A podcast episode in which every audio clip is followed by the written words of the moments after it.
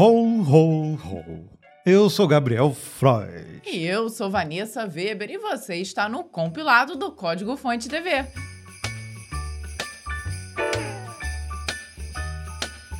E aí, você foi um dev bonzinho esse ano? Será que o Papai Noel vai te dar presentes do tipo não precisar fazer build na sexta-feira? em especial nessa sexta-feira, agora onde nós estamos gravando este compilado que é aquela sexta-feira que todo mundo tá naquele momento de confraternização, né? Então ninguém merece ter que buildar nada neste dia, né? Só se você for um menino muito malvado.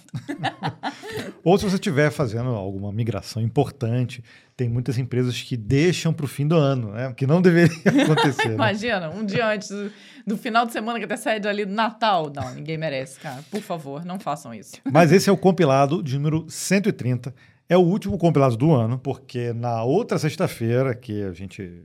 É, no outro sexta, no sábado, né? Onde nós deveríamos gravar, nós vamos tirar uma folguinha, né? Nada Porque, justo, né? né? Puxa vida, as únicas vezes que nós paramos aqui o compilado esse ano foram por motivos normalmente de saúde, né? Então, nada mais justo que a gente descansar um pouquinho sem precisar levar o Gabriel para o centro cirúrgico e coisas do estilo. Mas calma, se rolar muita coisa importante durante essa outra semana, a gente agrega é, essas notícias também no próximo compilado, né? no primeiro compilado de 2024. Aqui, por enquanto, nós vamos comentar as notícias do mundo dos códigos aí e da inteligência artificial também, né? que a gente tem comentado bastante, do dia 16 de dezembro até o dia 22 de dezembro. A mesa tá toda enfeitada, a Vanessa enfeitou a mesa toda. Enfeitei. Tem até aquele Papai Noelzinho com ah, nevezinha aqui, ó, não sei se dá para dá ver. De 2013 isso, né? É, tá Tem a musiquinha também. É. Agora ela vai ficar tocando até. Até terminar a corda. Enquanto isso, a gente serve um cafezinho um aqui. Cafezinho. Inclusive, esse café aqui que a gente está tomando é um café especial. Que a gente vai falar daqui a pouco, né? Sobre ele, Sim. né? Sim.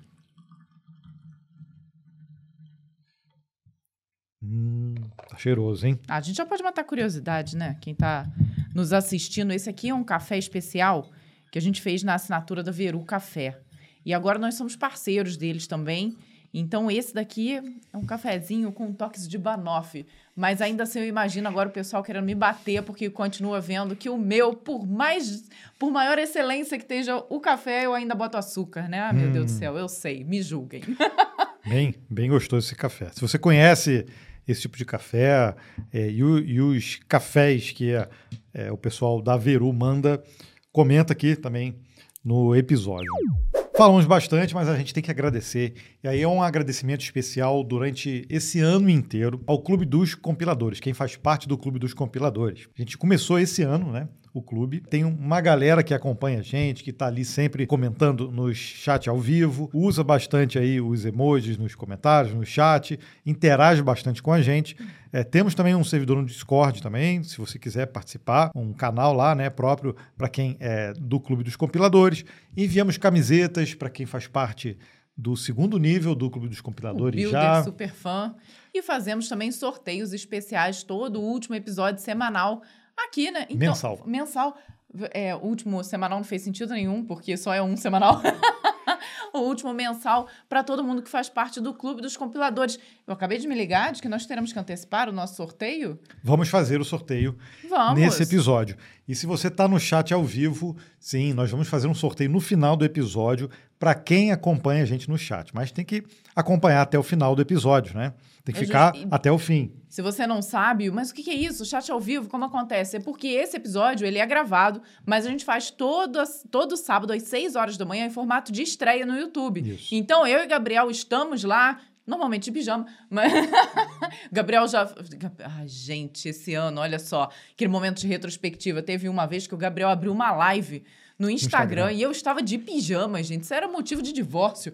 Mas voltando ao assunto, a gente está lá às 6 horas da manhã conversando com o pessoal ao vivo e a cores ali, através do chat. Então é nele que hoje vai rolar um sorteio no final Exato. deste episódio. Nós já fizemos uma vez, testamos, deu certo. deu certo. Então fica até o final que a gente vai fazer um sorteio para essa galera que madruga com a gente Merece, aí no sábado.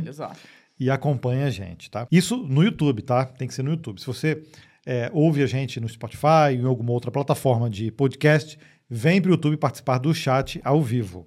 Mas a gente pode começar agradecendo a essa galera que atualizou essa semana aí a, a, assinatura né, do Clube dos Compiladores. Obrigado pelo Rafael Dev, o Elton Vaz, o Alex Andrade e o Leonardo Guimarães. Vou também aproveitar para mandar um beijo especial para quem faz parte do clube de membros lá do Código Fonte TV. Então tem a Juliana Miglioli, a Pamela PC Silva, ao Alex Andrade, ao Leonardo Guimarães, os dois estão nos dois. Um beijo dobrado para vocês e ao José Carlos Teixeira. Então muito obrigado. Se você quiser fazer parte do clube dos compiladores, é muito fácil vem para o YouTube, se inscreva no canal, obviamente, e aí vai aparecer um botãozinho Seja Membro. Você escolhe aí o nível, você dá uma olhada nos benefícios, escolhe o nível que você quiser, independente do nível que você escolher. Você vai participar do sorteio mensal que nós fazemos, e aí com vários prêmios aí, né? Esse aqui é o último do ano. E aí você já acompanha a gente e ajuda a gente a continuar com esse projeto do compilado. E a gente também vai fazer um agradecimento mais para frente nesse episódio da equipe do compilado, tá? Então, aguarde que a gente vai apresentar a galera para vocês. E vamos às notícias? Bora as notícias começar bem aí essa semana de Natal. Google Chrome vai abrir o ano bloqueando cookies de terceiros. O ano de 2024 nem começou ainda, mas Google já deu uma boa notícia para os defensores de privacidade. Depois de 15 anos, o navegador Chrome vai abrir mão de cookies de terceiros. A desativação desse recurso terá início em 4 de janeiro para cerca de 1% dos usuários no mundo todo. Os usuários escolhidos aleatoriamente serão avisados do processo. Esse primeiro passo pode parecer pequeno, mas o Google garante que a transição não irá parar nesse experimento. A iniciativa batizada de Google Chrome Tracking Protection estará concluída no segundo semestre de 2024. O objetivo é impedir que os sites sejam capazes de rastrear o comportamento de seus visitantes através de diferentes domínios. De acordo com o comunicado do Google, foram criadas novas ferramentas para sites se adaptarem e manterem suas principais funcionalidades, sem invadir a privacidade dos visitantes e sem abrir as porteiras para a ação de bots. Desde o segundo semestre de 2023, já existem APIs para diferentes casos de uso. O Google também explica que a transição é gradativa para garantir tempo hábil para os desenvolvedores se adaptarem. Entretanto, se o usuário visitar algum site com o recurso dos cookies de terceiros desativado e isso comprometer a usabilidade de alguma forma, o próprio navegador irá alertar o usuário do incidente. Nesse caso, será oferecida uma opção para o usuário reativar o suporte temporariamente e somente para aquele endereço específico. Ou seja, vai dar ainda para mesmo que não esteja habilitado por padrão, vai dar para você habilitar temporariamente. Cara, olha só, é, é um prazo muito curto para adaptação. Pô, até janeiro, 4 de janeiro. 4 de janeiro tá todo mundo ainda em Tá todo mundo em férias. É. Então, se você tem aplicação que usa cookies de terceiros, vai trabalhar no Natal. Olha, é só 1%, tá? Mas ele mesmo já disse que começa é gradativamente e que não vai voltar atrás. Então tá bom, você pode perder aí 1% do, da galera que usa o Chrome, tá todo mundo meio em ritmo de férias nesse tempo, mas logo depois vai ter que chegar mandando ver é. e fazendo as mudanças, viu? Eu acho que seria interessante se a gente, não sei, né, se a gente fizesse um mão no código mostrando a alternativa, de como implementar uma alternativa. Uhum. E como esse, esses cookies de terceiros funcionam dentro do navegador, dentro das aplicações, e qual, qual seria a alternativa, né? O que vocês acham aí? Já deixa aqui nos comentários.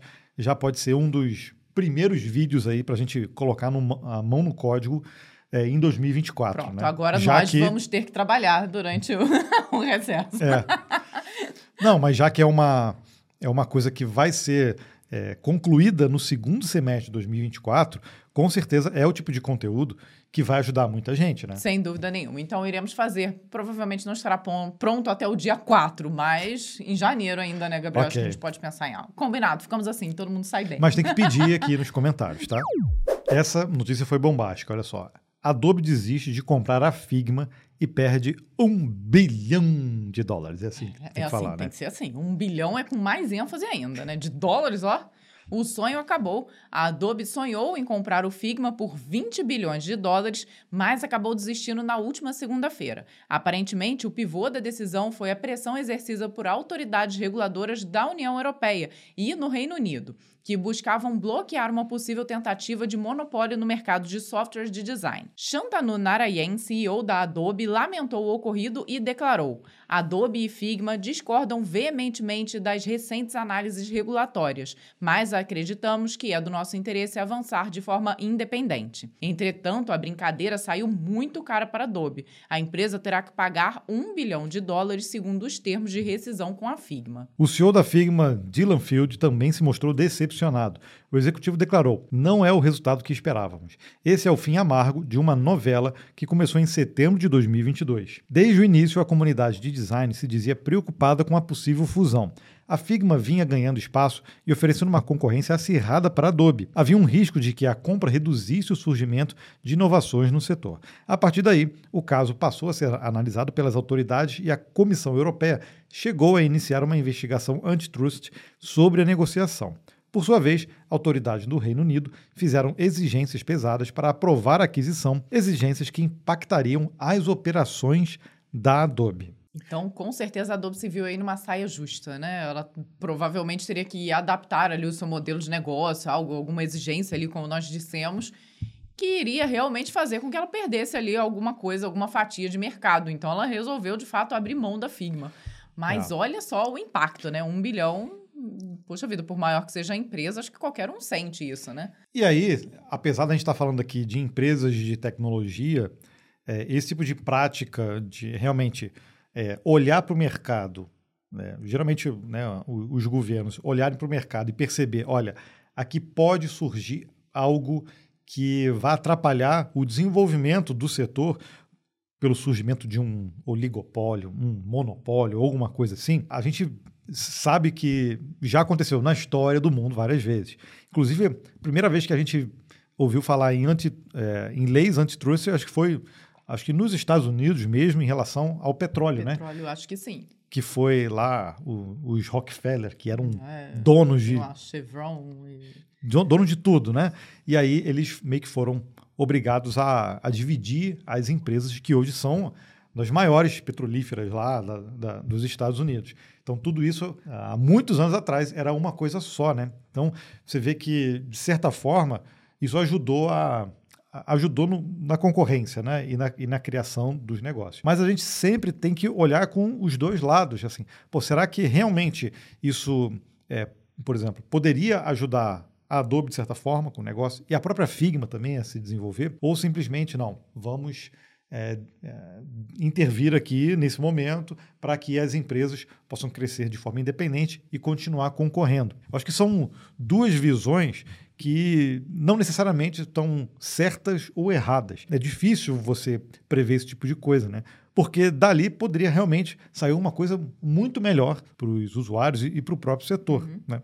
Mas também poderia acontecer o contrário, como era o medo da comunidade, né? De que a Figma acabasse sendo ali, de certa forma, engolida e que sobressaíssem todos os produtos da Adobe, que tem ali um licenciamento totalmente diferente. O Figma, né? É gratuito. O que, o que já aconteceu, né? Já. A, a empresa maior adquire depois ela simplesmente. Como uma forma de acabar ela. com a concorrência, é. né? Então, por isso é que realmente ali, nesse caso, o governo tem que talvez intervir e a gente que fica aqui olhando de fora não consegue ver todos os intermeios.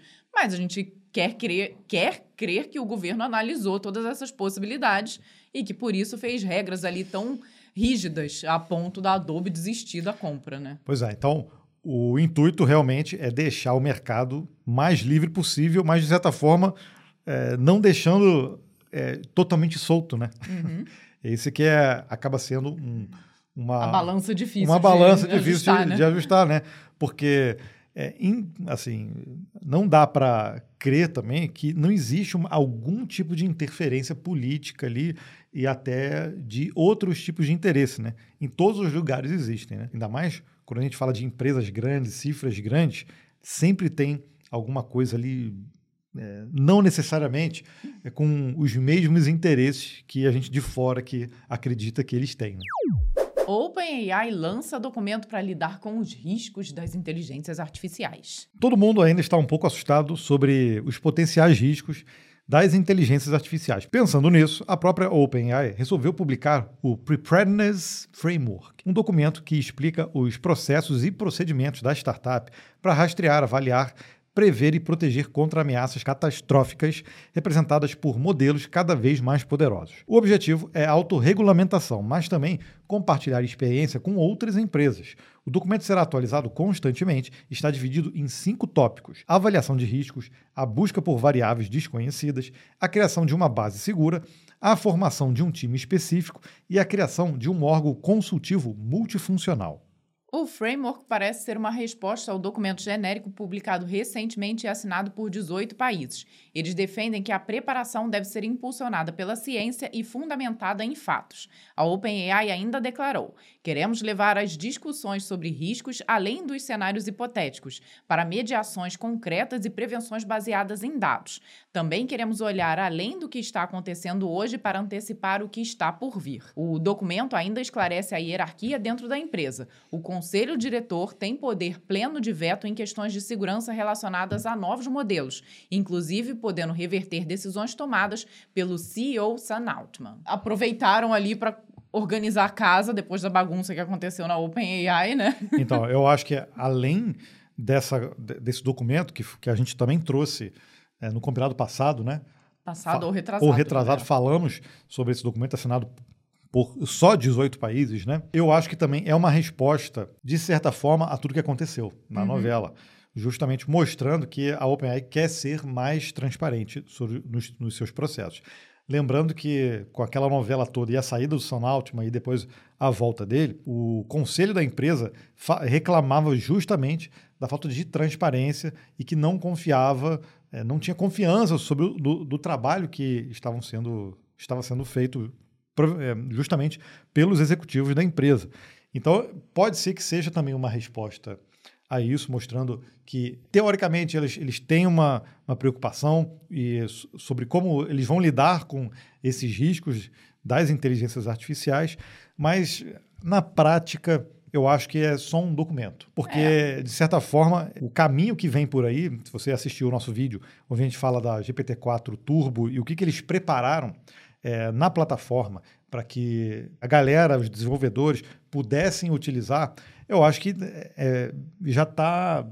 Um passo à frente. Já está muito mais lá na frente do que qualquer é, regulamentação, porque a regulamentação, e a gente já falou sobre isso aqui, ela tem que ser muito superficial, porque qualquer coisa que for muito a fundo, ela vai limitar o desenvolvimento da tecnologia. Uhum. A gente entende que todos os governos estão discutindo isso, aqui no Brasil também não é diferença, não é diferente, né? Você vê que ali os líderes já estão comentando que 2024 precisa ser discutido como é que a inteligência artificial vai ser de alguma forma regulamentada aqui no Brasil também. É preciso, mas foi o que o Gabriel falou, né? Tudo é muito difícil, porque se você regulamenta muito, limita muito, o país em si fica atrás de outros países que não vão regulamentar tanto ou não vão regulamentar nada. Simplesmente é não vão acontece. assinar documentos. Exatamente, isso, né? e vão utilizar o potencial completo, seja qual for o resultado dele. Então, é uma discussão muito difícil, tem uma linha muito tênue ali entre o que é certo e o que é errado,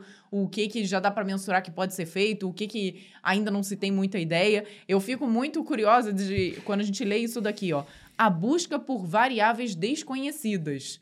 Então, isso daí a gente já trouxe outras vezes aqui no compilado também, de que grandes é, figuras de grandes empresas falam que tem um quê de caixa preta ali, que não se sabe muito bem o que, que está é. acontecendo. Mas olha né? só, notícia passada a gente falou justamente sobre essa coisa de, de intervenção nas empresas, né?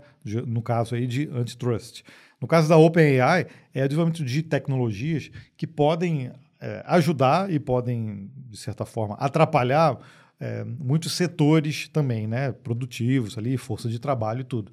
Mas a, nós que trabalhamos com tecnologia, a gente sempre fala que uma vez que a tecnologia está ali e ela ajuda de certa forma, ela facilita, não tem como dar a volta para trás. Não tem jeito, não adianta. E aí o que, que adianta? De, depois que é, eles lançam algo que é, pode que é ser revolucionário, re revolucionário para uma determinada área, você simplesmente você, vão vetar o uso disso, Uhum. Ah, não, sabendo não que pode é. ajudar. Não tem jeito. Acho que É, faz parte da é. humanidade. Não, a gente não vai a- querer voltar então, atrás. vai adiantar a regulamentação, tipo, para isso aqui não pode usar. Uhum. Aí, aí os países que assinaram ali um acordo, ok, não vamos usar, e os outros países vão usar. Aí eles vão começar a falar assim: não, não, não pode vender NVIDIA, não pode vender esse tipo de chip para a China, por exemplo, porque senão eles vão ter um poder é, computacional maior ali para fazer treinamento de modelos. Então, eles começam a meio que cercar justamente para que outros países não, não tenham ali uma, uma capacidade como é, os outros países que, que têm ali esse, esse poder é, teriam. Então, é, não é, aí é questão de, de limitação. De, Uhum. Não é limitação pura e simples da tecnologia. É limitação para justamente atrapalhar o desenvolvimento de algo, entendeu? Uhum. Então, eu acho que esse que é um ponto que é, é perigoso. A regulamentação, até que ponto ela realmente vai ajudar, entendeu? Uhum. Então, isso a gente tem que, tem que ser Essa discutido. discussão é complicada. Não é fácil, não. Não tem um, um, um 8, 80, isso aqui é certo, aquilo ali é errado. É tudo essa linha tênue que a gente tenta traçar aqui, Ah, mas é sempre muito bota, difícil. né? Bota aqui nos comentários o que, que você acha disso tudo, o que, que você acha, por exemplo, o que, que vai acontecer na inteligência artificial em 2024. Não só para desenvolvimento de software, mas para todas as áreas. Né? Você que acompanha o compilado, você tem visto aí a gente falar durante o ano sobre desenvolvimento de inteligência artificial. A gente até palestrou bastante aí sobre isso também na- no campo de desenvolvimento de software, mas eu quero saber de você aí. O, o que, que você acha que vai acontecer em 2024 ah, e para frente também com o uso de inteligência artificial? Continuando na IA agora de uma forma bem focada. Olha só, Vercel libera ferramenta de IA que cria componentes de interface. A gente já trouxe isso aqui também. O, o nome é muito simples, é o V0. Lembra que a gente já falou? Mesmo assim, a nova ferramenta da Vercel é muito poderosa. A solução baseada em inteligência artificial permite que se crie com facilidade componentes de interface web usando apenas prompts de texto. O V0 foi revelado em outubro, mas estava com acesso limitado a testadores. Inclusive, eu te- tentei acesso e não consegui. Havia uma lista de espera de interessados que chegou a ultrapassar a marca de 100 mil pessoas. A Verso já liberou acesso para todos que ficaram esperando e agora a ferramenta está totalmente liberada no endereço é muito fácil, ó, v0.dev. O recurso pode ser usado gratuitamente, com o desenvolvedor podendo gastar até 200 créditos de criação por mês. Existe também uma versão paga por 20 dólares mensais, é mesmo o custo aí do, do chat GPT, né? Que aumenta a disponibilidade para 5 mil créditos. Depois que o usuário digita o que deseja no prompt da ferramenta, o V0 usa o poder de soluções open source como React, Tailwind CSS e o ShadCN UI para gerar o código de componentes que pode ser integrado a qualquer projeto. O V0 consegue gerar diferentes opções e o usuário deve selecionar o que for mais apropriado para copiar e colar ou seguir customizando. Jared Palmer, vice-presidente de IA da Vercel, está empolgado com, com as possibilidades. O V0 transforma o design e o desenvolvimento de sites, simplificando o processo para todos. Essa tecnologia acelera o desenvolvimento web, capacitando desenvolvedores e usuários não técnicos a criar interfaces de usuário avançadas sem esforço. E eu fui lá, testei, já fiz o meu login, fiz o login usando conta do GitHub mesmo. E é bem interessante, porque você pode começar, é, às vezes, com um prompt bem simples e ele já gera uma versão do que você quer. Aí, a partir do momento que você vai colocando outras informações, ele vai gerando lateralmente as versões alteradas. Então você pode voltar para outras versões, se você quiser rapidamente. Então fica legal, porque não fica só um, um chat em que você fica testando possibilidades. Se aquilo não funcionou, você pode voltar na versão anterior e a partir dali. E outra coisa legal é que se você pedir para ele fazer vários elementos na tela é, e, a- e você quiser mudar um elemento específico, você vai com o mouse clica naquele elemento, e aí você tem um prompt só para aquele elemento. O que você quer fazer com esse elemento aqui? Aí você diz para ele e ele cria. E aí, uma vez com aquela, aquela casca toda ali visual feita, você pode ir no código, ver que código que ele gerou, e aí fazer as suas adaptações, colocar ali as funcionalidades que você quiser. Veja tudo isso que o Gabriel falou aqui, o quanto isso realmente simplifica e agiliza o processo da criação de componentes. Imagina a gente chegar agora, não, a gente não pode mais usar esse tipo de inteligência artificial para fazer isso porque está diminuindo o número de profissionais. Não existe, entendeu? É completamente incompatível com o que o mercado pede e com o que a gente, enquanto desenvolvedor, se habitua. Você vê uma ferramenta, o quanto ela pode te ajudar ali no dia a dia de trabalho, não dá para dar um, um passo para trás, né? Então, isso aí pois é. comprova é. o que a gente falou antes. Pois é, não, e, e é o tipo de trabalho que muitos é, front-ends teriam realmente bastante trabalho para gerar. Então, você conseguir fazer isso, pelo menos a, a casca inicial ali, né? Porque vai, chegar num nível, isso acontece mesmo, se você usa esse tipo de ferramenta para gerar código, chega num nível de abstração ali que não tem jeito. Você vai para a sua IDE e aí você faz a, a, alteração que você quiser. Mas aquele primeiro momento ali de construção do que você precisa, aquilo pode ser feito sim por esse tipo de ferramenta. Mesmo que depois o V0 se integre com a IDE para você continuar conversando e fazendo as adaptações, Cara, em algum momento você vai meter a mão no código ali, tem que fazer a personalização que você precisa.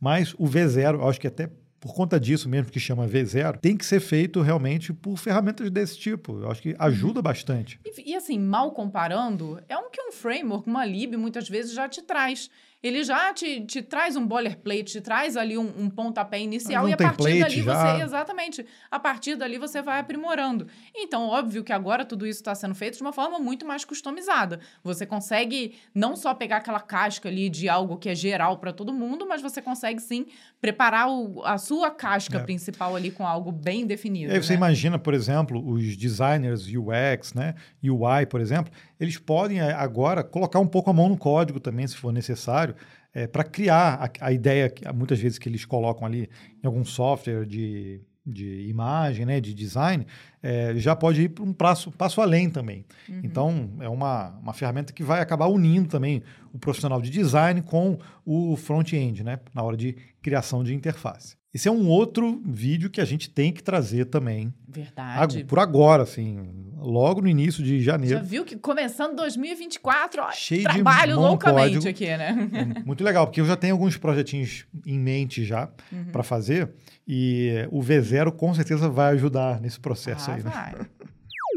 O Google fecha acordo milionário na justiça e o Google Play vai mudar. Depois de uma batalha jurídica de dois anos, o Google fechou um acordo com a Advocacia Geral da União dos Estados Unidos. A empresa estava sendo acusada de monopólio na distribuição de aplicativos na plataforma Android, através do Google Play, e preferiu negociar uma saída. Por causa desse acordo, o Google precisará pagar o equivalente a 700 milhões de dólares de indenização. A maior parte desse valor será distribuída para um coletivo de consumidores que foram lesados pelas regras da loja digital, e 10% serão destinados a um fundo administrado pelo governo americano. Entretanto, o acordo também impõe mudanças severas na forma como a Google Play opera no mercado. Pelos próximos anos, o Google se comprometeu a ser mais amigável com instalações de aplicativos de lojas de terceiros. O sistema Android continuará alertando o usuário de que ele pode estar baixando aplicativos de fontes não confiáveis mas o processo para autorizar o chamado sideloading será mais fluido. O Google também será obrigado a aceitar que os desenvolvedores utilizem outras fontes de cobrança para os seus aplicativos e jogos, mesmo que eles estejam disponíveis na Google Play. Além disso, o Google não poderá mais exercer pressão para os fabricantes OEM é, utilizem somente a Google Play como plataforma instalada. Depois dessa vitória na justiça, os olhos do mercado se voltaram agora para a Apple Store, que tem práticas semelhantes. Claro, né? É. De certa forma, vamos pensar, poxa, se você desenvolve um sistema operacional e você tem uma loja de aplicações lá dentro e toda uma dinâmica para você conseguir instalar uh, os aplicativos dentro do seu dispositivo, com certeza ali é, tem, que, tem que ter regras específicas. É muito mais fácil você integrar as aplicações ali dentro, justamente é, validando as aplicações em, em relação à segurança, é, validando também a parte de integração com formas de pagamento. Autorizar simplesmente isso de fora, é, nesse caso, eu acho que pode comprometer a, a segurança. É, uma opinião mais técnica, né? Óbvio que dá para abrir isso, dá, mas aí o próprio Google vai ter que fazer meio que um, um credenciamento desses, desses players que querem entrar dentro disso, né? E aí, querendo ou não, é isso que a Google Play faz, né? É um credenciamento de quem quer entrar. Claro que aí você se submete a todas as regras da Google Play. Não, mas não para terceirizar outra loja.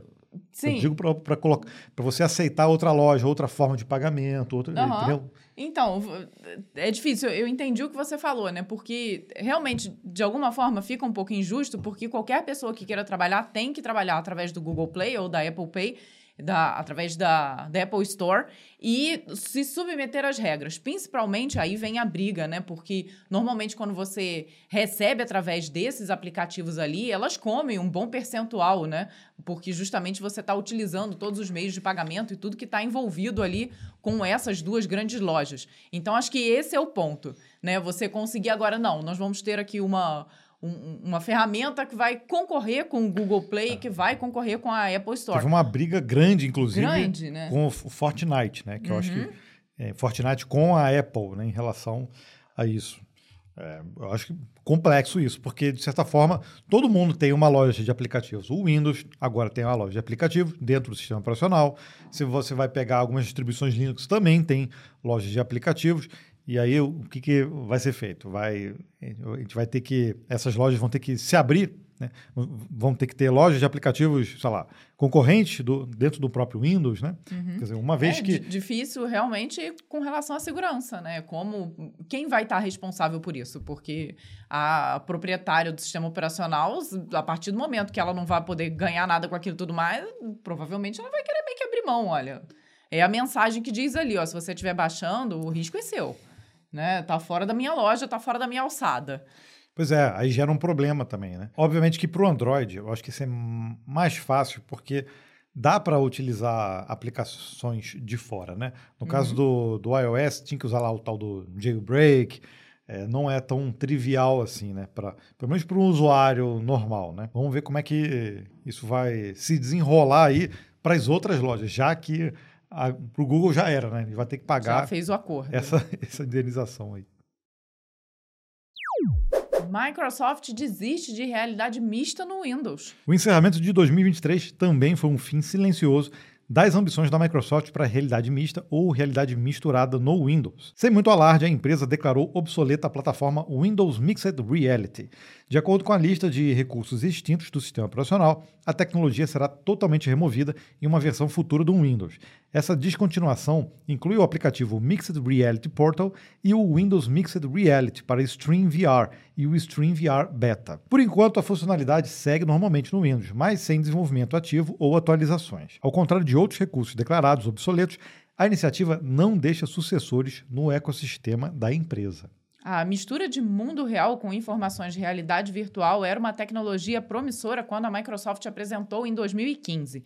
A chamada realidade misturada esteve presente originalmente no dispositivo HoloLens, mas logo foi integrada também ao próprio Windows 10, a partir da atualização de outono de 2017. Entretanto, apesar dos investimentos maciços da Microsoft, nem o HoloLens nem a tecnologia pegaram tração para fora de setores muito específicos, como alguns contratos militares. Oito anos depois, a Microsoft tira seu time de campo oficialmente, enquanto a Meta insiste na tecnologia com o Meta Quest 3 e a Apple chega atrasada com o Apple Vision Pro. Inclusive o Apple Vision Pro, né? Ouvimos falar, mas depois parece, né? Não parece Não parece que foi muito, que não, foi viu? também. Pois é. Bem, bem devagar, vamos ver aí. Normalmente esse tipo de dispositivo tem uma venda interessante aí, Natal, Thanksgiving lá nos Estados Unidos. Vamos ver como é que vão sair os relatórios aí do próximo ano, né? Mas E o Não me Quest parece 3, que é, foi grandes e o, coisas, e não. O Quest 3 aqui no Brasil também tá muito caro, né? Inviável, Tá é. quase um iPhone, olha é, só. é, não, ó. não dá, né? Mas, é, de qualquer forma, eu ainda acho que isso daí é algo para o futuro. O problema é que, realmente, enquanto isso, todos os dispositivos não conseguirem baixar ali o preço para que fiquem mais acessível para a maioria da população, ainda é algo para o futuro, né? Não, a gente vai demorar um É, e, é- pouquinho. E é em questão de demanda também, né? Sim. É, é, ainda não se criou uma demanda suficiente para mostrar que, olha, é, isso, Vale a pena e esse investir. tipo de coisa que vale a pena, não só para game, mas para outros usos também. né? É, já falei aqui que nós temos o Quest 2 para vários jogos, é impressionante. Até para produtividade também, você fazer imersões, você... é, eu já testei, inclusive, conectar o computador, e aí você consegue realmente duplicar a tela do seu computador. Você meio que se sente o Tony Stark, entendeu? É. Ali com várias telinhas. Mas você vê, o Quest 2 ele é muito pesado. Então você não consegue ficar ali duas, três horas com ele, porque você começa a sentir dor na cervical, dor nas costas. Então é algo que fisicamente ainda te incomoda. E, é, Esses dias a Vanessa usou mesmo, tava jogando. Aí eu não sabia, ela tava lá no quarto, Jogando Beat Saber. tava jogando Beat. Saber. Aí eu tô na cozinha, a Vanessa chega com uma mancha na testa desse tamanho. Aí eu, O que, que houve? não, eu já sei que ela, que ela tava usando. Ele, ah, não. Tá... Ele mesmo olhou aquela cara de espanto. Assim, que assim, aconteceu? putz, ela dormiu em Ah, cima do não. braço, É. alguma coisa assim, Tava não. jogando. Tava jogando. Então, é o, é o tipo de coisa também que não dá para ficar muito tempo. Então, esses são problemas aí que o pessoal ainda vai ter que resolver, né? O Quest 3 é mais fininho, tudo, é mais confortável, mas mesmo assim, né? É um trambolhão. Então, não é algo que, por exemplo, vá substituir oito horas de trabalho, sei lá, você pode estar no seu ambiente, às vezes, lá, Vai fazer as vai morar, no- reuniões. vai, vai morar num kitnet, mas na hora de trabalhar, você pode estar num, num salão gigante. Isso, né? maravilhoso. uh, trabalhando, olhando uh, as montanhas. Apesar que, que o avanço disso na meta é impressionante, né? A coisa do avatar, da reali- dessa realidade, fazendo entrevistas, conversando, isso realmente fo- É, foi seria algo impressionante. né? fantástico, né? Para hoje que o trabalho remoto aí veio para ficar, seria muito legal se você tivesse essa possibilidade de trabalhar com Quest ali na- nos olhos e poder fazer essas reuniões interativas. Seria É. bem legal. Mas eu acho que ainda vai demorar um pouquinho para isso de É, fato é. acontecer, né? Se você já, ou- já assistiu aí o filme Jogador Número 1, um, sabe o que a gente está falando, né? Essa é Sim. ideia de você realmente se transportar, mundo viver né? em outro mundo, assim, né? Virtual. É, Eu acho que isso aí ainda vai demorar. Franken PHP está vivo. O Franken PHP, eu vou em português, o meu é meio lá, Portuguesão. Gabriel.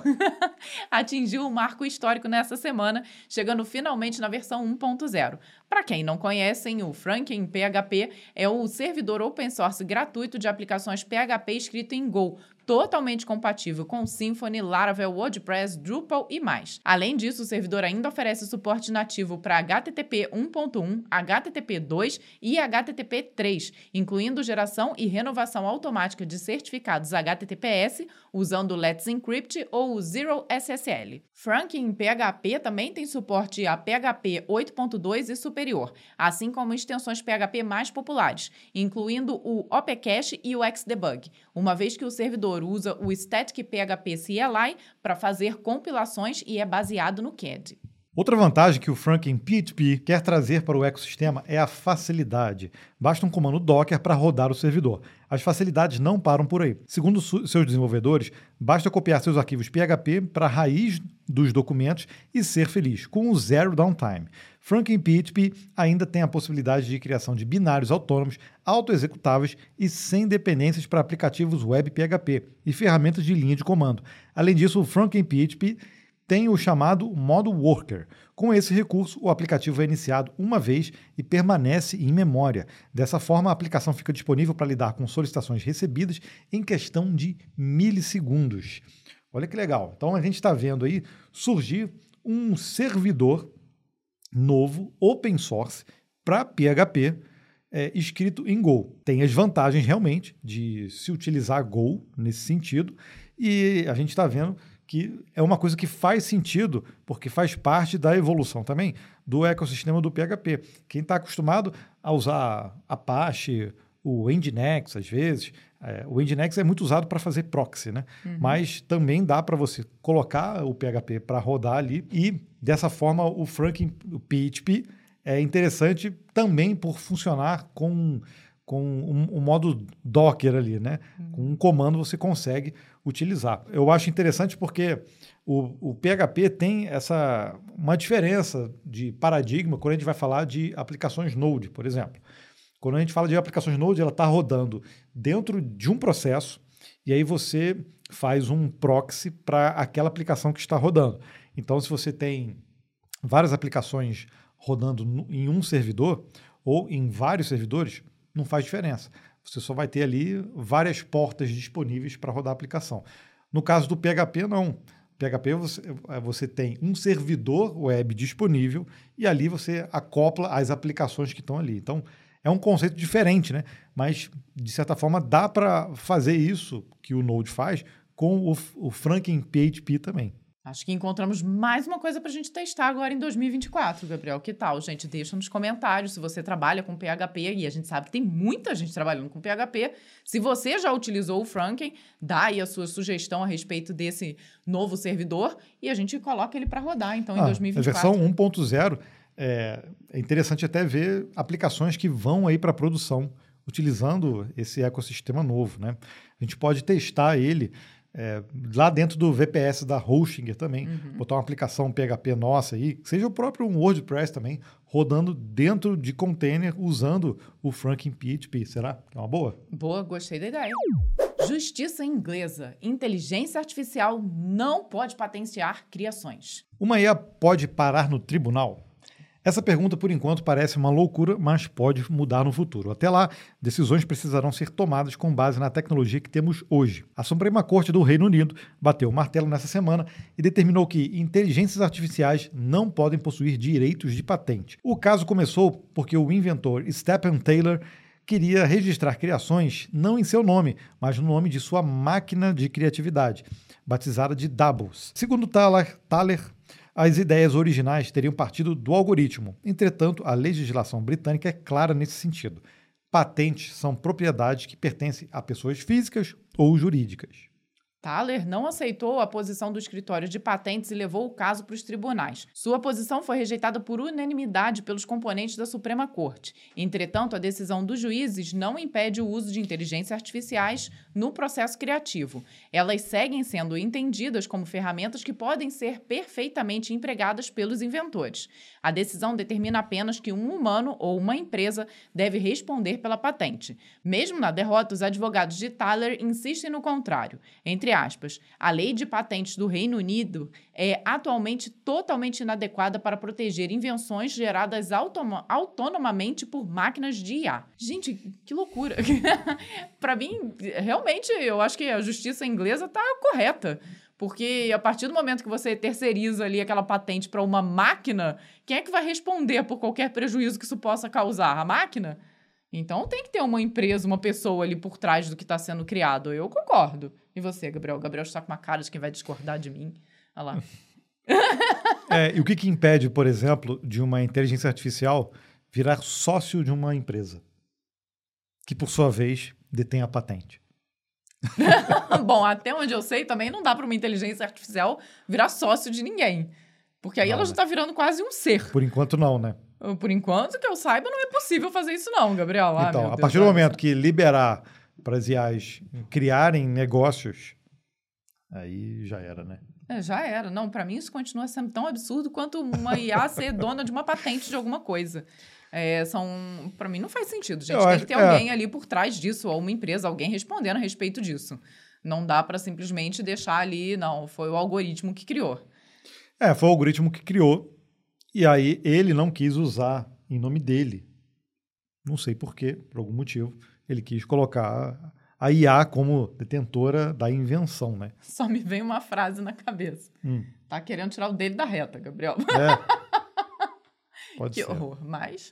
Pode ser, é a única então, coisa que me veio. É, mas o que eu imagino é que muitas dessas situações, nesse caso aí, um patente, vão acabar acontecendo em algum momento, né? Ainda mais quando a gente começar a ver, provavelmente ano que vem, uh, o aumento do uso dos agentes Uhum. Né? Que é o que a OpenAI também está tá investindo bastante. O próprio Sam Altman disse lá na OpenAI Dev Day justamente sobre os agentes. Ele quer ver muito o que vai acontecer é, nesse próximo ano com o uso dos agentes. E os agentes nada mais são do que realmente execução de, de tarefas meio que automatizadas e terceirizadas para as IAs. Então, a partir do momento que você coloca as IAs para tomar as decisões, é, e executar as ações nos mais diversas esferas, é, vai, vai começar a, a, vir problemas de quem foi que fez isso? Foi uma IA. Não, foi, quem, é. vai que, quem vai quem responder, vai responder por, por isso? que, essa IA está fazendo isso e tomando esse tipo de decisão? E aí, aí começa a vir esses questionamentos. Pô, é. uma IA vai, começar, vai poder ser vai se poder se personificar em algum tipo de pessoa, como pessoa física, jurídica e um terceiro tipo, uhum. por exemplo, para responder a, a certos questionamentos. Aí é que tá. Eu acho que no final das contas, a empresa. Aí tá, é que tá. Aí, Aí é que tá. Aí é que tá. é- aí é que tá. Aí é que é bom. Enfim, mas eu acho que a empresa ali, de alguma forma, ou a que está utilizando a IA para tomar a decisão, ou a que criou a IA que está sendo utilizada Ah, para ah. tomar a decisão. A empresa Então, ou a pessoa, né? Ou a pessoa, Que criou alguém o ali. agente. Exatamente. Então, a partir do momento acho que, que- alguém vai ter que estar responsável por aquilo. Ou pelo menos responsável ao ponto de falar: não, olha, essa IA aqui está seguro o suficiente para tomar esse tipo de decisão 100% É, corretamente. mas, mas olha só, vou, E é vou- o que, ok, eu Um sei outro- que isso não vai acontecer. Não, um outro. mas, Tá bom. Você cria um agente e aí você é responsável por ele. Mas o meu agente cria outros agentes. uhum. Quem é responsável por ele? aí você que está usando o agente que Aí- está usando o agente. AI ou IA? Não, não. Não, pois é, mas Uhum. a partir do momento que eu tenho uma inteligência artificial que começa a, a propagar outra, é, ou criar autonomamente outras ações, é, o meu nível de responsabilidade deveria diminuir. Fala assim, bom, eu não, eu não tenho capacidade de, de saber todos os resultados que vão ser Sim, sim. colocados ali. E, e eu acho que isso daí foi o que a gente já falou, é onde começam os problemas. Porque realmente você vai ali, tá? Às vezes o software que você está utilizando ali na sua empresa utiliza a inteligência artificial por debaixo dos panos para chegar a um determinado resultado que você vai aprovar ali sem saber muito bem como ele aconteceu. Quem é que está responsável por isso? Não, mas eu estou dizendo no caso dos agentes. Dos Sim, agentes que, então, que, são- que seriam programados por humanos.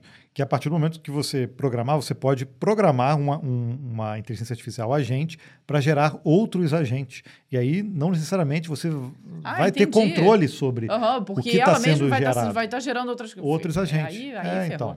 Então, é, é esse, é esse nível aí que provavelmente a gente vai ver acontecendo, tá? Num curto prazo. De certa forma, o uso de inteligência artificial generativa vai caminhar para esse para essa, essas soluções meio malucas assim. E aí a gente vai ver essas coisas acontecendo. Pessoal querendo registrar coisas em nome de IA, pessoal querendo, sei lá, personificar uma IA, é, de certa forma, né? É, ainda mais envolvendo aí, sei lá, robótica.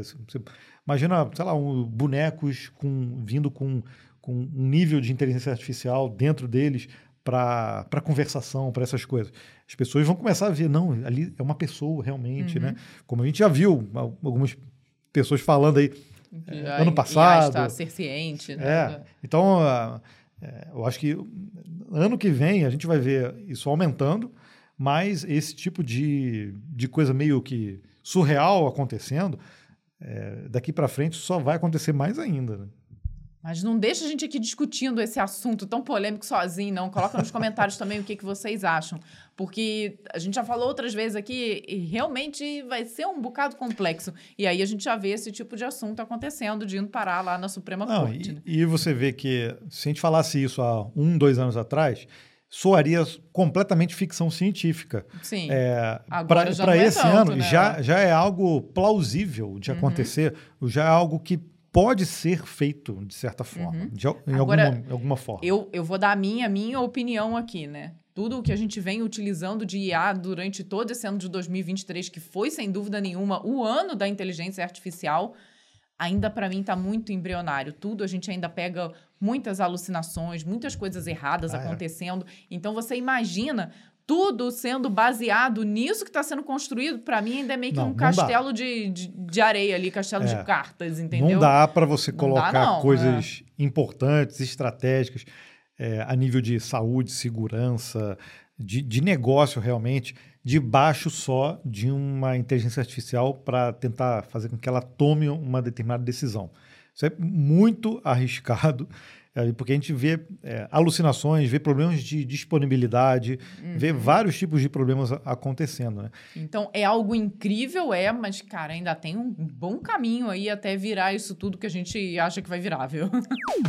E chegamos então no Breakpoint, que é o espaço onde a gente conta um caos, como a Vanessa gosta de falar, nossa vida pessoal, profissional ou tudo misturado. Na semana passada a gente voltou com o Breakpoint e pedimos para você participar também, dizendo como você planeja aí, os, quais são os seus objetivos, principalmente, para o ano que vem. Né? A gente aqui também faz um planejamento anual, é, mas a gente tenta fazer dois tipos, né? Um meio que pé no chão e um mais Ousado. ousado, né? tem gente que não, tem gente que assim, ousa e vai atrás daquele objetivo, custe o que custar, né? Qual deles está certo?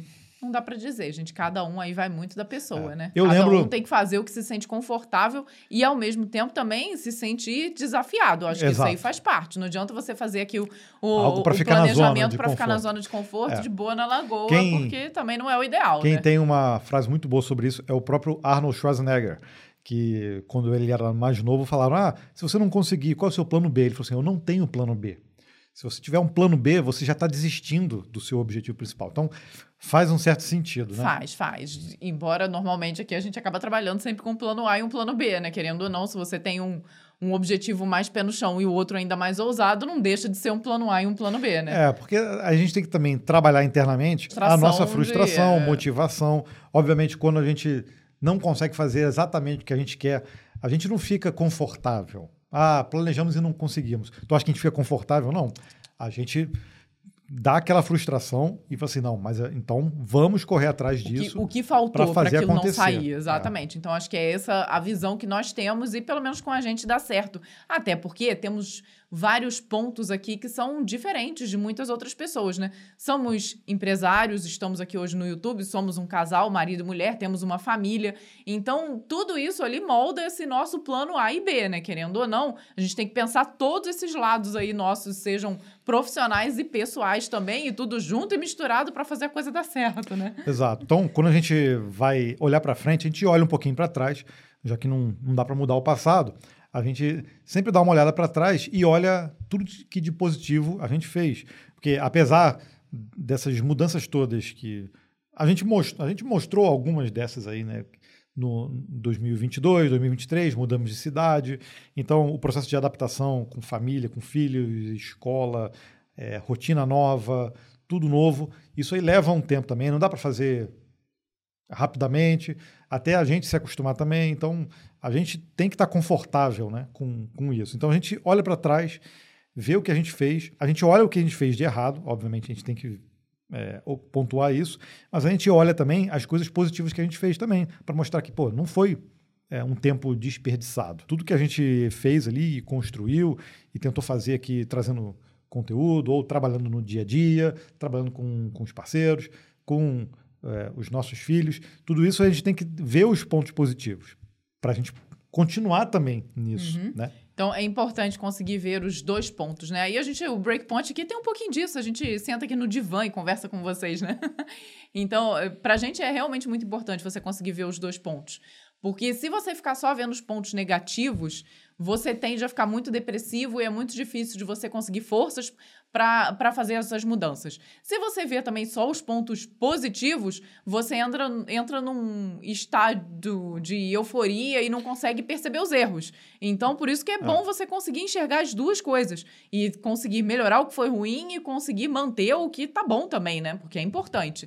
Então, conseguir se é, se premiar de alguma forma, conseguir olhar com bons olhos para, poxa vida, isso aqui que nós fizemos, cara, foi bom pra caramba, valeu a pena, a gente é, correu atrás disso e deu certo. Então, é, conseguir, assim, comemorar aquela vitória pessoal que você teve, seja pessoal ou profissional, né? E a gente comemora, mas depois fala assim, ok, volta pro foco. A gente não fica muito tempo, nossa, olha só como é que foi Que legal. incrível, que fica só ali bebemorando. Isso, ah, vamos tirar então um, um mês off aí só para comemorar isso. Não, a gente Ah. não faz isso. A gente, a gente sabe, ó, não, tem outros objetivos aqui. é, legal, Vamos abraço, seguir, né? beijos, vamos, vamos seguir. Então, quando- geralmente, quando a gente planeja, a gente coloca metas ousadas também. A gente nunca coloca, nossa, queria um ano igualzinho esse. Não, a gente quer evoluir, a gente quer um ano melhor, né? Então, é, eu acho que quando a gente vai traçar as nossas metas, a gente tem que olhar assim para o passado e falar, bom, e como a gente pode melhorar o próximo ano? O que, que a gente tem aí de planejamento? E a gente faz, faz isso realmente. É, mas o que acontece quando a gente não consegue, a gente não fica é, deprimido. A gente, a gente pode ficar frustrado um pouco, mas a gente não fica deprimido. A gente fala, não, mas no, no, no próximo a gente vai conseguir. Então, isso, isso serve para qualquer coisa na vida, né? Tanto para a parte profissional e pessoal, famílias e, e planejamentos. E tudo isso aí ajuda a gente a continuar nesse caminho. Importante também a gente sempre é, ir se adaptando também durante o percurso. A gente não consegue planejar, principalmente quando a gente está falando de um ano, se planejar completamente, saber exatamente o que, que vai acontecer. Isso é impossível. Uhum. Isso gera também muita frustração. Então a gente tem, a gente sabe que durante o percurso, se algo precisar ficar para trás, fica para trás. Se, ó, se isso aqui não dá para fazer nesse momento, vamos esperar mais um pouco, vamos fazer um outro tipo de planejamento e outras oportunidades também vão surgindo durante o caminho e aí a gente é, Vai, às vezes, até gente- repriorizando, as Repriorizando. coisas, né? Acontece. É, então, um, um exemplo prático. Ó. É, no último trimestre aí de 2023, a gente, a gente teve muito convite para viajar em eventos é, e conhecer empresas, né? E como a gente agora está próximo de São Paulo e muitos desses convites foram ali em São Paulo, a gente falou, ok, vamos priorizar um pouco isso também, porque a gente, para a gente, é importante também é, fazer esse networking, conhecer também, ter mais experiências ou novas experiências, porque isso agrega também ao nosso conteúdo. Então, mesmo que, de certa forma, a gente tenha abrido mão, às vezes, de, de parceiros até é, no canal, a gente sabe que a gente fez um, um, um trade-off para outras coisas que, na verdade, é, para a gente é importante também. Mas o que esperar para 2024? Bom, continuaremos aqui firmes e fortes no Código Fonte TV, no compilado aqui, que é um espaço que acho que eu e Gabriel a gente gosta muito. Esses dias eu estava até conversando com ele, que é um momento que eu me sinto muito confortável aqui, meio que de conversa com quem está nos assistindo. Então acho que o podcast nos permite esse tipo de, de bate-papo, né, mais aberto, a gente ri mais, a gente brinca mais, justamente porque o conteúdo, por mais que seja técnico, ele também é muito opinativo, então ele nos permite fazer esse tipo de, de brincadeira e de trazer aqui, às vezes, um relato mais pessoal, alguma coisa como nós fazemos aqui no Breakpoint. Então, iremos continuar aqui firmes e fortes, né, Gabriel? E uma coisa, por sermos casal também, a gente tem muitas, eh, muitas metas, objetivos enquanto família também. E nisso a gente aprendeu a não abrir mão, principalmente quando a gente tem filhos. Então tem coisas que pô, os anos vão passando, os filhos vão crescendo e a gente realmente tem que ter objetivos muito claros né, do que a gente quer. Porque, por exemplo, se a gente eh, focar 100% do nosso tempo só eh, no trabalho, a gente já fez isso durante muitos anos. Né? E hoje em dia, não. Hoje em dia, a gente sabe que pô, parte do nosso tempo tem que ser para a nossa família. Então, disso a gente não abre mão, porque isso também faz bem para a gente saber que a gente está influenciando de forma positiva os nossos filhos, estamos levando eles para caminhos bons. Né? Então, tudo isso é, faz parte do nosso objetivo e, a gente, de certa forma, isso toma também o nosso tempo. Então, quando a gente vai planejar, isso aqui a gente não abre mão. Não interessa a oportunidade que seja, a gente não vai abrir mão. Exatamente, e até pessoalmente falando também, né? Somos um casal, precisamos de alguns momentos de casal, né? Pra gente também descontrair, pensar um pouco na gente, fortalecer os nossos laços aqui. Então, durante muito tempo, a gente às vezes. Principalmente por conta do trabalho, os dois gostam muito daquela sensação, né? Ah, estamos trabalhando, estamos juntos. Mas não, às vezes a gente precisa de um tempinho que seja um café na padaria, para estarmos ali nós dois, enquanto Gabriel e Vanessa, esquecendo tudo que é empresário, programador, desenvolvedor, criador de conteúdo e tudo isso. Então hoje a gente conseguiu equalizar isso um pouco mais, né? É. E até cuidar da saúde, algo que é extremamente importante, que nesse ano de 2023 acho que a gente conseguiu equalizar muito melhor e que em 2024 também eu tenho ali como uma meta contínua. Então eu vejo muitas pessoas que eu sigo e tudo é, priorizam demais a saúde. E precisa ser, gente, porque se você não tem saúde, você não consegue absolutamente nada do restante. Então tá ali cuidando da saúde, fazendo os exercícios e tudo, também tá ali no nosso top prioridade atualmente, Exato. né? Porque a gente percebe no nosso dia a dia que isso deu até mais energia para gente, mais ânimo até para dentro do trabalho. Então, não, não pode abrir mão disso de jeito nenhum, né? Eu aproveitar também esse espaço desse breakpoint para agradecer, aproveitar, né, o agradecimento esse ano de toda a galera, a equipe que faz parte aqui, trabalha com a gente na produção de conteúdo. Então, é, primeiramente, muito obrigado à Lucianita, que trabalha com a gente na gestão da empresa, na parte financeira, também de contratos, de parcerias. Ajudou demais a gente em, em todos os sentidos, né? Então, muito obrigado. Obrigado à Thaís, a nossa editora, já está há muitos anos com a gente. que edita os vídeos do código-fonte, escuta as, as, as, nossas broncas também, que a gente... As nossas reclamações, é. que eu e Gabriel, nós somos legais, mas a gente é chato para trabalhar, né? A gente gosta de coisas dos nossos jeitos, então todos eles, de vez em quando, tem que aturar um pouquinho da nossa chatice. o Rafael Lomba, que também edita pra gente vários conteúdos, muito obrigado. Edita o compilado. É ele que... Ele que fica lá sexta-feira até de madrugada, te, finalizando todo compilado, é. viu? Além dele, nós temos também o Lucas Gomes, que é quem faz toda a parte visual, quem coloca todos os episódios no ar, programa estreia. Então, muito obrigada também ao Lucas, nosso super parceiro, também já trabalha com a gente há muitos anos. E temos também, falando em muitos anos, acho que quem mais está com a gente durante mais tempo é o Carlos Aquino, que é justamente o nosso jornalista que ajuda a gente ali na seleção e na criação das notícias aqui também. E, e ele já está com ó, a gente, ó. Trabalhando desde o site, antes da gente começar a fazer vídeo, ele já trabalhava também é, escrevendo artigos para o códigofonte.com.br e muito obrigado também por todos esses anos aí de parceria. E temos novas pessoas também que estão nos ajudando. O Gustavo, também nos ajuda agora, recentemente, a, a criar as novas thumbnails do Código Fonte.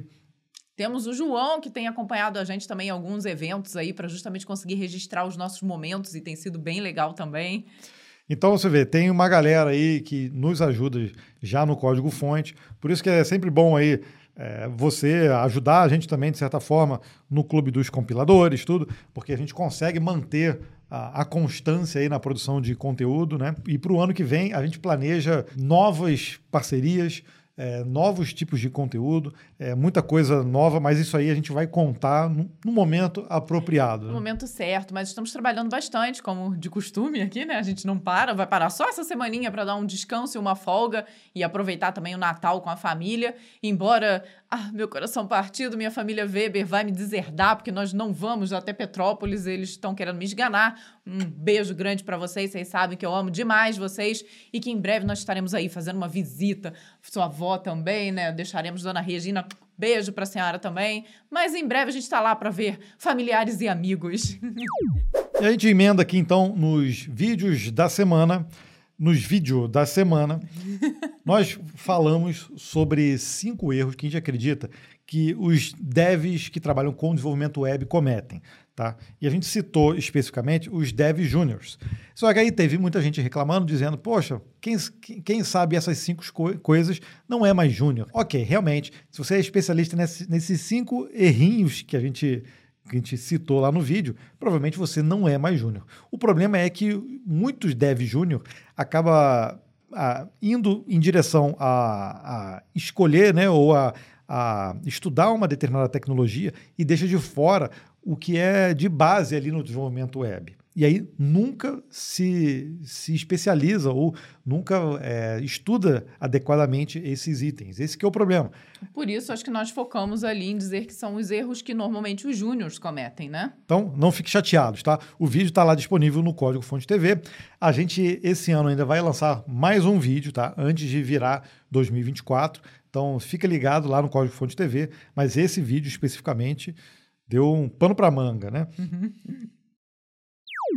E vamos então a alguns comentários nesse vídeo mesmo. O Marti Mundo falou o seguinte: excelente vídeo. Hoje estudo desenvolvimento web e também marketing digital. Essas técnicas de SEO, responsividade de conteúdo, carregamento de páginas são fundamentais para qualquer aplicação web, na minha opinião conhecimentos de redes. Iniciei meus estudos com a parte de hardware e redes por um bom tempo e hoje vejo como isso tem me ajudado bastante após migrar para a área de desenvolvimento web, pois conhecer os protocolos da web e os tipos de requisição vão ajudar em manter uma aplicação segura. Lá, tá vendo? Então, ele entendeu o conceito uhum. lá que a gente quis dizer dentro é, do vídeo e realmente mostrou que a gente falou bastante sobre SEO, responsividade, né? Então, realmente são é, conhecimentos que não, não podem jogar fora, tem que ter realmente, tá? O Francirley Souza Silva, nesse vídeo também, olha. Bom, acho que o título do vídeo forçou demais. Sério que esses erros são só de programadores júnior? Acho que o correto seria erros de programadores web. Então, foi justamente o que a gente falou é, antes. É, ele né? já abrangeu um pouquinho mais, né? Porque realmente, às vezes, quem já tem ali, já trabalha com desenvolvimento web, já não é mais júnior, mas ainda assim peca em algum desses pontos. Então, sim, poderia ter sido talvez mais amplo? poderia. Sim, mas aí, como eu disse, né? É, o, o Dev Júnior, ele acaba é, nunca indo, né? Eu estou generalizando aqui, mas é, tem muito dev que simplesmente não quer estudar essa, é, essas áreas né, dentro do desenvolvimento web.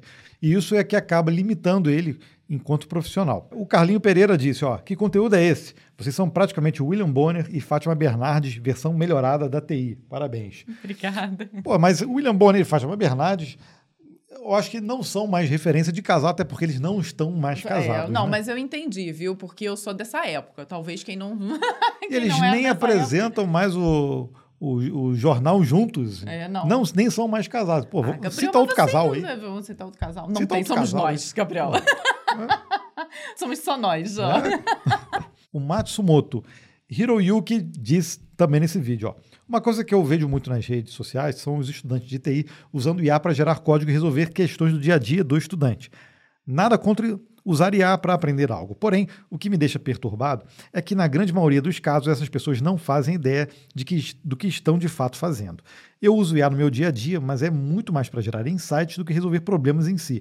Já peguei N casos onde a IA me sugeriu um código vulnerável. Isso é, uma, é um problema gravíssimo, não só por gerar falhas de segurança, mas também por deixar o estudante preguiçoso. Não é à toa que hoje temos um gap gigantesco de mão de obra qualificada. Tá aí, ó. Tá aí, Matsumoto, olha, a gente concorda, a gente já falou disso algumas vezes, até mesmo com relação à extensão do GitHub Copilot, que, poxa, te ajuda de forma mais pontual se você só estiver utilizando ela ali agora. Agora tem chat, tem mais coisas. Mas como a gente usava ali no início do ano, mesmo assim a gente falava, às vezes ela vai te sugerir coisas que se você não tiver know-how o suficiente, você vai utilizar e que vai ser inseguro. Então, para quem está começando, tem realmente que usar com parcimônia. Ajuda pra caramba, porque às vezes você não está entendendo um Ajuda código exatamente, você joga lá e ele te explica tintim por tintim. Então isso é excelente, mas simplesmente ficar copiando e colando solução sem saber o que está acontecendo é um problema e sério. E não conseguir personalizar a solução, não conseguir saber exatamente o que está acontecendo, é, ficar preguiçoso, como você disse, eu acho que esse é um, é um grande problema e a gente já falou disso várias, várias vezes. vezes. e canal. assim, querendo ou não, isso já acontecia antes com o Stack Overflow. O problema é que agora está muito personalizado, então fica mais difícil de você perceber que está errado, né? Você, geral, assim, todo é. mundo. Consultoria Projetos 9785 disse também nesse vídeo Novato aqui na programação, mas não na vida. Obrigado demais por mais um ano de conteúdos de valores inestimáveis. Esse vídeo é um norte importantíssimo para qualquer um que esteja iniciando. Muito obrigado ao casal dev mais amado do país. Olha lá, esse tem a referência certa tá de casal. Olha só. Obrigada. Feliz Natal e que tenham um 2024 de mais realizações em, em, vossas vidas. Ah, muito obrigada na sua também, você. igualmente para você, para a família. A gente fica muito feliz e principalmente de conseguir trazer um conteúdo ali que foi importante, né? Então, é o que a gente tenta fazer aqui a todo momento no, no canal. E o Davi Oliveira, aí ele falou no vídeo da pesquisa, né? Eu tenho muito a agradecer ao Código Fonte TV. Eu sou PJ e anualmente passo pelo processo de renovação de contrato e, com isso, a consequente renovação de valores. Eu utilizo a pesquisa salarial desde seu início como base de valores para o novo contrato. Como se trata de uma pesquisa independente orgânica, apresento todos os anos o site da pesquisa como referência para que a empresa possa consultar e verificar verificar que os valores negociados estão dentro dos valores médios do mercado. Obrigado pela transparência e por nos trazer uma base de conhecimento com tanta qualidade e informações importantíssimas para a nossa vida pessoal e profissional. Para minha vida. Sim. É, Davi, poxa, obrigado. A gente fica muito feliz porque o intuito da pesquisa é justamente esse: é conseguir dar um, um norte, é conseguir, para quem está chegando, entender um pouquinho como é o mercado, para que as empresas consigam também visualizar isso, para quem já está no mercado conseguir entender. Então, então, por isso a gente faz muita questão de manter ela realmente orgânica e separado de qualquer parceiro, deixar realmente uma iniciativa só nossa, para que outras pessoas como você e a empresa que você atua possam confiar ali que o, o resultado que nós estamos entregando é realmente algo orgânico, é algo distinto ali, feito de uma forma muito transparente, né? E o legal é que os anos vão passando, a gente vai para a nossa quarta, quarta. edição da pesquisa em 2024 e a gente vai a gente consegue comparar é, esses insights de ano, ano a ano agora. Não só um número ali de um determinado período da própria pesquisa, né, da edição, mas como aquilo vai evoluindo ou não. Né? Então tem muitos insights além da média salarial, essas coisas, para a gente ver como está se comportando o nosso mercado, né? Em relação à idade, trabalho remoto, uso de inteligência artificial, o como as pessoas fazem para se atualizar, né? E esse movimento de pessoas indo trabalhar no exterior, tudo, tudo isso a gente, a gente quer realmente é, mostrar como que está acontecendo dentro do nosso mercado de desenvolvimento. E se por acaso você não conhece a pesquisa, é só acessar aí pesquisa.códigofonte.com.br. Lá você consegue visualizar todas essas informações que nós estamos falando. A última edição, agora de 2023, nós fizemos também separado por áreas, então você consegue ali ver um recorte de acordo com a sua área de atuação. E nós iremos preparar agora em 2024 a quarta edição, como o Gabriel falou. Exato. E é importante não só que você participe, mas que você também divulgue esse trabalho para que a gente consiga atingir um número ainda maior de desenvolvedores tanto aqui no Brasil, como agora a gente vai também trazer para quem está no Brasil trabalhando para empresas de fora e já ou, nos outros anos já buscamos os brasileiros que estão de fora também, né? Trabalhando e morando fora do Brasil. Então a gente fica feliz em poder colher os frutos desse trabalho, porque dá um trabalho danado fazer, mas é muito bom a gente ter esse reconhecimento. E o Léo, no vídeo sobre front-end em 2023, ele comentou o seguinte: Eu estou surpreso como esse vídeo é preciso. Trabalho como dev front-end e hoje em dia uso no meu dia a dia literalmente todas as ferramentas e tecnologias que foram mostradas. Ainda tem algumas coisas que não foram citadas, como SM, CMS, Design Systems, Performance, etc. Mas os principais pontos estão aqui. Impressionante como o front-end tem, é, tem se tornado muito robusto e complexo ao mesmo tempo. Isso é verdade, né? Verdade verdadeira, viu? Esse vídeo é até uma segunda edição, né? A gente já tinha feito alguns, uh, alguns anos atrás um outro vídeo te dando ali os caminhos do front-end, a gente viu que realmente coisas mudaram, né? né? Nós estamos preparando também já esse, essa atualização de vídeo para o back-end. Então, no início de 2024 também teremos ele por aí, né? Exato. E o Cauã Land, que acompanha a gente aí no compilado, é lá de Teresópolis, né? Uhum. Ele comentou novamente aqui, ó. Estou para listar meus objetivos desde 1 de dezembro e nunca tenho tempo. Então eu acredito que esse seja o meu top 1. Ter mais tempo para estudar, só trabalhar cansa muito, apesar de fazermos o que amamos. Fora isso, preciso me atualizar desse mundo JavaScript que nunca para, além de aprender novas linguagens para expandir os horizontes. Independente do que fazer, o importante é não parar. Hashtag vem camisa. Acho que está no caminho certo. O importante é não parar, não tem jeito, né? Tentar aprender o mundo JavaScript inteiro é impossível, então não adianta querer é. ficar frustrado com isso. É, então, o que você colocou é. tudo aqui é questão de gestão de tempo, realmente, que é uhum. é um desafio. É a parte mais difícil da nossa vida atualmente. É, é um desafio, realmente. Então, você tem que saber aproveitar os momentos em que você tem ali energia, se sente produtivo para estudar também, para se atualizar e saber gerir isso em relação à sua, à, à sua demanda né? É, e à sua perspectiva. Porque muitas vezes a gente super alimenta ali, coloca uma, uma coisa muito maior do que a gente consegue é, realmente fazer efetivamente, porque muitas outras coisas acontecem. Então, gerir tempo e, e, expectativas é, é muito difícil, mas estudando de forma adequada dá realmente para fazer de tudo, né?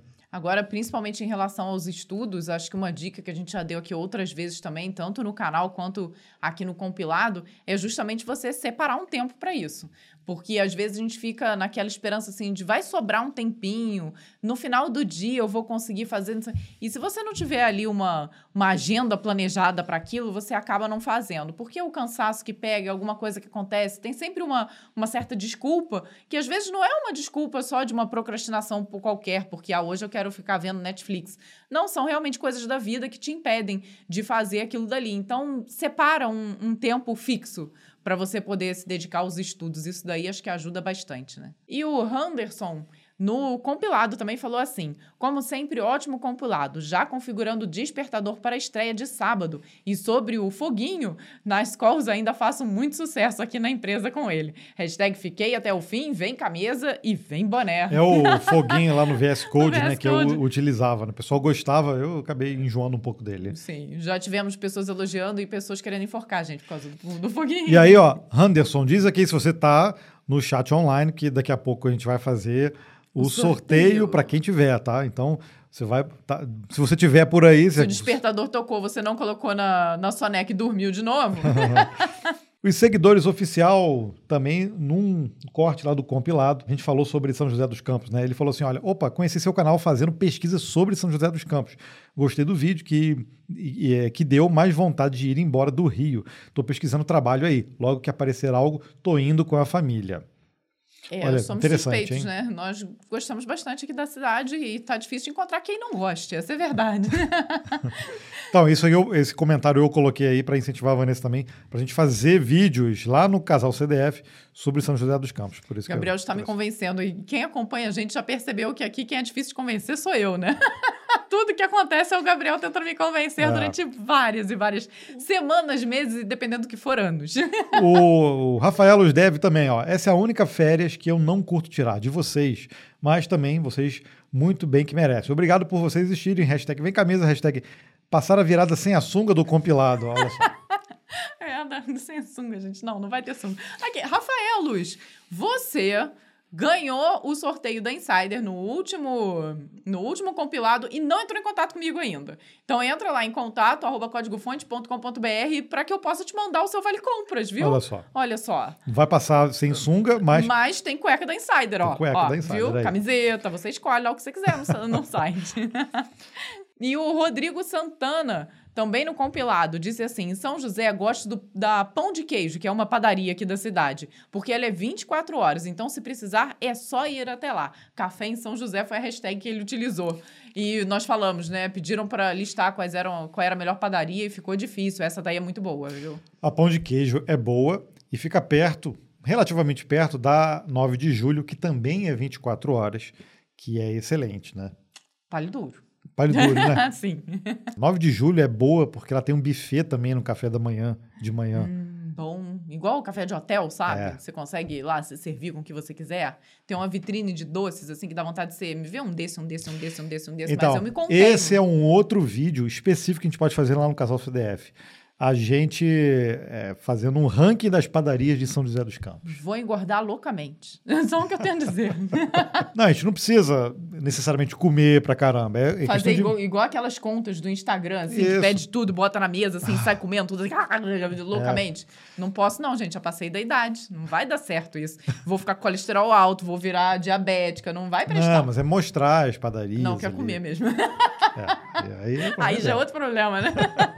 e o Tiago Rabelo falou assim: o compilado me ajuda de duas formas. Me mantém atualizado e me ajuda a lavar a louça. Olha, importantíssimo isso. Obrigado pela ajuda, Feliz Natal e Feliz Ano Novo antecipado. Obrigado pela força. Hashtag vem camisa e hashtag vem 2024. É. Louça não, louças. Louças, isso. Lavar as louças, as louças porque senão é, ele tá lavando era um copo. só uma só. Puxa vida, era melhor, era mais fácil, mas não, são sempre muitas. a propósito, louça é uma coisa que brota loucamente na pia, né? Nunca vi. Agora, comenta aqui em que lugar você costuma é, assistir o compilado, né? Tem muita gente que vai na academia, que assiste no transporte, indo para o trabalho, assiste lá, lavando louça, né? Eu costumo também ouvir bastante podcast. Lavando louça, lavando é um momento louça, maravilhoso, cozinhando. cozinhando. Esse é, o, legal o também. Compilado em si, não. Normalmente eu tô até aqui ou no escritório, às vezes a gente está na cama ali respondendo pelo celular. Mas justamente que a gente fica respondendo a galera na estreia. Mas os que eu consumo, assim, escutando aí, realmente lavando é, louça não, é mas, top. Não, mas no chat ao vivo, geralmente, ou eu vou pro computador, é. ou já levanto, porque logo depois vão fazer uma atividade, tudo. Então, né? nesse caso, a gente a gente, no sábado agora, que a gente está ao vivo aí no chat, a gente vai terminar e vamos pegar a estrada que a gente vai passar Natal aí na casa dos meus irmãos. Então, estamos só terminando aqui o episódio para a gente. As malas já estão prontas. Pegar a estrada. é. Então, chegamos no momento dos sorteios, né, Vanessa? Isso, e a gente fala sorteios porque são sorteios, é. com muitos S's. Então, olha, se você comentou no episódio passado, você já vai estar concorrendo a uma camiseta do compilado. Simples assim. Mas tem que comentar no YouTube, tá? Então, se você tiver aí nas plataformas de podcast, vem para o YouTube. Isso. Na estreia também não conta, gente. Quem está ali conversando no chat não vai ser sorteado, precisa realmente comentar no episódio completo. E a gente restringe também, não adianta fazer 200 comentários. Cada um é com um, entendeu? Então fez um, comentário já está valendo, só não vale xingar a mãe. A gente já deixou isso claro todas as vezes. Se ganhar alguém xingando a mãe, a gente não vai mostrar o comentário, eu vou sortear outra pessoa, viu? E vou excluir o comentário ainda. Porque sim, esse tipo de, de, de conteúdo. Se você xingar minha mãe, eu excluo mesmo, viu? Pronto, não tem democracia aqui não. É. E eu aí, que mando. Xingou minha mãe, ó. e acabou. aí, esse, então, é o. os- são, são os sorteios aí pré-natal para vocês. Vamos ver, então, quem é o, o vencedor, a vencedora Da do, camiseta. da camiseta do compilado. E foi o Denilson Fernandes dos Santos 5833.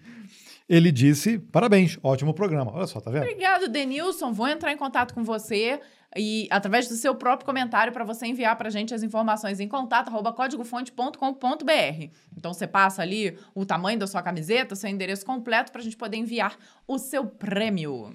Agora, daqui a pouquinho, gente, ó, quem tá aqui no conversando com a gente no no chat ao vivo, daqui a pouquinho a gente vai passar as instruções para você participar deste nosso sorteio. Mas vamos então para o sorteio especial para quem faz parte do clube dos compiladores. E ah, vou pegar aqui. Peguei. Hum, o sorteio dessa vez vai ser um brinde de peso. Nós iremos sortear aqui o livro Arquitetura Limpa. Do Uncle Bob. Esse livro é importantíssimo. É um daqueles livros que são referência na nossa área, É. sem dúvida alguma. Então é aquele que se você lê, você vai falar, caramba, por que, que eu, eu não usei a- até agora esses conceitos, né? Então é, é importante realmente, principalmente para você que já já está na área desenvolvendo, tem aquela sensação de que, poxa, não tá a- a- os meus códigos não estão sendo tão assim performáticos ou não está organizado do jeito que eu tô querendo, né? E muitos A dos manutenção conceitos tá ruim, a manutenção vezes. então, muitos dos conceitos que a gente fala durante o ano aí, mostra em, em alguns projetos, a arquitetura limpa também vai ajudar bastante. E caso você não saiba, esse sorteio é feito através do PHP. Não, mentira, do Python. Errei completamente a linguagem. É, é do Python. Eu baixo um CSV com a lista atualizada lá dos, dos, dos membros do clube, dos compiladores, e aí o Python ele faz uma escolha aleatória aqui. Randômica. Vamos ver quem é o, o vencedor. Luiz Felipe, deixa eu voltar aqui. Luiz Felipe Peter Linkar, olha que legal. Hum, e eu gosto da precisão, porque ele já é assinante durante 5 meses, ponto 58065. E ele está no nível Builder Super Fan, ou seja, provavelmente ele já deve ter recebido uma camiseta do compilado, tem que ver. Não, ah, não, porque são seis meses, Ah, tá quase, quase tá ganhando. quase. Vamos fazer o seguinte, bom, você vai ganhar aqui o seu livro da arquitetura limpa e às vezes a gente já manda junto a camiseta já, já vai completar seis meses É. ali, ó, 5.58. então, eu vou mandar um contato com você através da própria área de membros ali, marca o seu arroba, mas você pode entrar em contato comigo em contato arroba códigofonte.com.br, passando as suas informações para que a gente já mande o seu prêmio. Lembrando que você pode acessar todo esse conteúdo do compilado também indo em compilado.códigofonte.com.br. A gente usa a plataforma Pingback.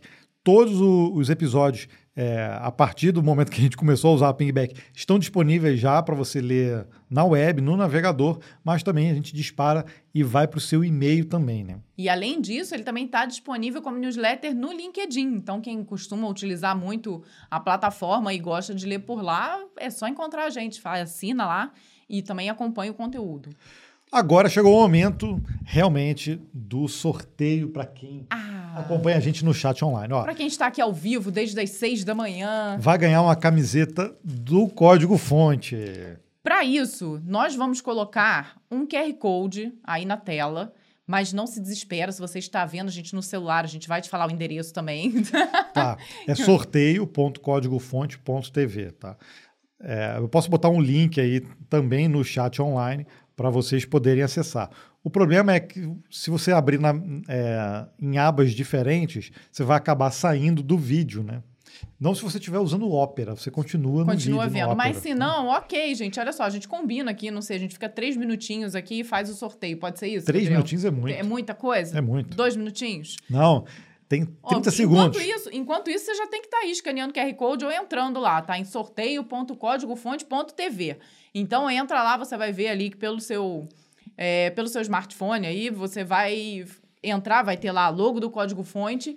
E assim que a gente fizer o sorteio por aqui, Assim, ó, vai aparecer Ó. assim para você, ó. Tá? Fundo pretinho. Assim que a gente fizer o sorteio, você vai ver que vai mudar ali, a logo vai fazer uma animação. E se você for o ganhador, vai ficar verdinho, vai aparecer um código. É esse código que você tem que falar com a gente ali no chat. Fala assim, fui eu, ganhei, ganhei. Tá aqui o código, a gente vai ter certeza Isso. que foi você mesmo. É isso, essas são as regras. Se você São não ganhar, regras. o fundo vai ficar vermelho. E aí, E aí já era, infelizmente, tá? só na próxima. Então, vamos lá. 30 segundinhos para você escanear esse QR Code, vou botar grande na tela aí, ou você entra aí em sorteio.códigofonte.tv, tá? Isso. E aí, Enquanto enquanto, isso, isso- a gente fica aqui conversando um bocadinho, falando com vocês, agradecendo todo mundo que está participando aqui ao vivo, né? É sempre muito legal poder conversar com vocês. A gente já colocou o link aí para você poder acessar também através do, do bate-papo e na hora a gente vê quantas pessoas estão participando. Tomara que a gente consiga bater o recorde. A gente conseguiu 106 pessoas num sábado, 6 horas da manhã. Olha que legal. Incrível, não? Vamos ver, né? Se a gente consegue Bater o recorde de participantes superar. no sorteio. Bom, E aí eu, o- já, eu já acab- acabei a minha Já água. acabou a água e eu esqueci de pegar a minha, tô com sede, não posso roubar nem a sua. Então já vamos deu lá? 30 segundos. Vamos lá, né? Então já entrou aí no endereço 3, 2, 1, Foi. sorteei. Sorteou. Agora foi de mentira, mas na hora vai ser de verdade. E aí, se você ficou com a tela verde e apareceu um código, você precisa digitar o código no chat online para a gente ter certeza que foi você que ganhou, tá? então, parabéns pra você que ganhou, seja lá quem foi, né? Porque a gente não sabe, isso aqui é o legal. A gente faz gravado, né, gente? Pra quem não sabe, isso aqui é gravado na sexta-feira de manhã. E a gente tá fazendo o sorteio no sábado de manhã. Então, eu estou vindo do passado falando digitou, com você ah, no digitou, futuro. digitou o código, vamos ver se apareceu, se tá certinho, porque o código fica com a gente aqui, aparece pra gente. E aí a gente vai bater esse código, vamos saber que você ganhou. Se você não sabe como a gente fez essa aplicação, a gente mostra esse código lá no código fonte, tem vídeo sobre isso. A gente usou o WebSocket, tá? Então, é muito legal uh, de fazer esse tipo de interação. A gente usa essa aplicação, inclusive, quando a gente vai fazer palestra, funciona bem legal também. Bem legal. E ao vivo é muito legal de fazer, né? Aqui no, no sorteio também fica legal, né? Porque ficou algo diferente. A gente consegue fazer ao vivo aqui na hora com vocês. É bem interessante. E na hora lá o pessoal fica altamente empolgado e frustrado quando não ganha também. Acontece. De qualquer forma, muito obrigado aí se você já escreveu o código, tá? Parabéns aí para você, vai receber na sua casa já um presente aí, uma camiseta do Código Fonte. Depois marca a gente lá no Instagram, no Código Tira Fonte uma TV. foto, Né? bonitão, assim, bonitona, com a camiseta e marca a gente no arroba Código Fonte TV. A gente tem que agradecer também a todo mundo que acompanhou a gente durante esse ano no compilado. Muito obrigado pelos elogios que a gente recebe sobre o conteúdo. Tem muita gente que realmente que coloca como rotina, né? Sempre está acompanhando o compilado. A gente sabe que pô, dá um trabalho para produzir isso durante o ano, mas a gente faz com muita satisfação. É muito bom ter você por aqui. Desejamos um Natal maravilhoso para todos vocês, com a família, que todos tenham um momento de muita luz, de muita paz e que aproveitem de fato essa época do ano que todo mundo fica um pouquinho mais relax, né? A gente acho que para para pensar um pouquinho mais no que aconteceu, no que está acontecendo e para justamente para planejar o próximo ano. Então que 2024 você esteja novamente aqui com a gente, que a gente consiga te manter informado, trazendo, se possível, boas notícias sempre, mas infelizmente quando as ruins chegam a gente tem que dar também. Mas é um prazer imenso estar aqui com vocês e que seja um ano de muito sucesso, muita luz, muita paz, muita saúde e tudo de bom para a gente, para todo o país, para todo mundo que acompanha a gente fora do país também. Que te falar, hein?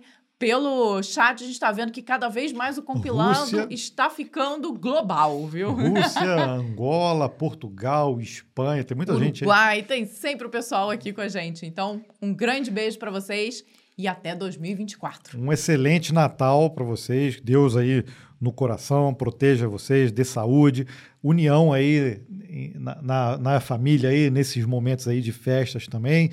E a gente se vê em 2024. Tchau, tchau. Beijo. Tchau.